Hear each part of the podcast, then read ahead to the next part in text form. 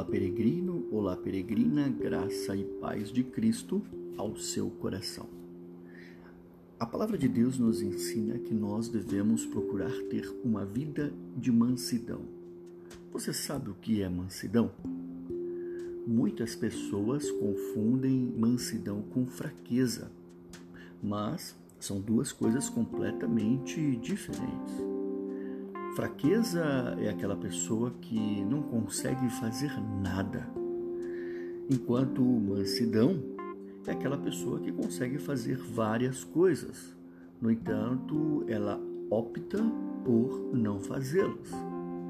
Jesus diz no Sermão do Monte, em Mateus capítulo 5, verso 5, Bem-aventurado os mansos, porque eles herdarão a terra. A palavra manso na linguagem grega do original, ela foi usada lá para descrever a situação de um grande animal sendo controlado.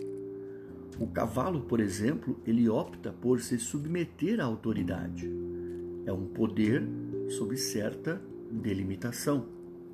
Apesar de Jesus ter dito bem-aventurados, ou seja, felizes serão os mansos, nós não celebramos mansidão em nosso mundo. Ao contrário, celebramos atitude. Celebramos quando obtemos coisas de outras pessoas ou quando levamos vantagem sobre elas. Qual foi a última vez que você assistiu a um filme em que era celebrada a mansidão de um herói? Ou então, qual foi o principal momento de um filme quando o personagem principal mansamente fica na dele? Não, não queremos ver filme assim. Nós queremos ver filmes em que a primeira parte consiste em coisas ruins acontecendo contra o herói e a segunda com o herói dando troco.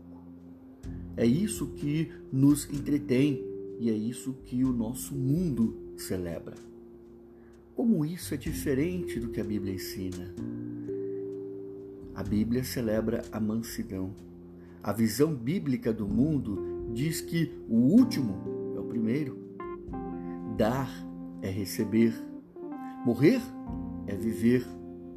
Perder é achar. Mansidão é força.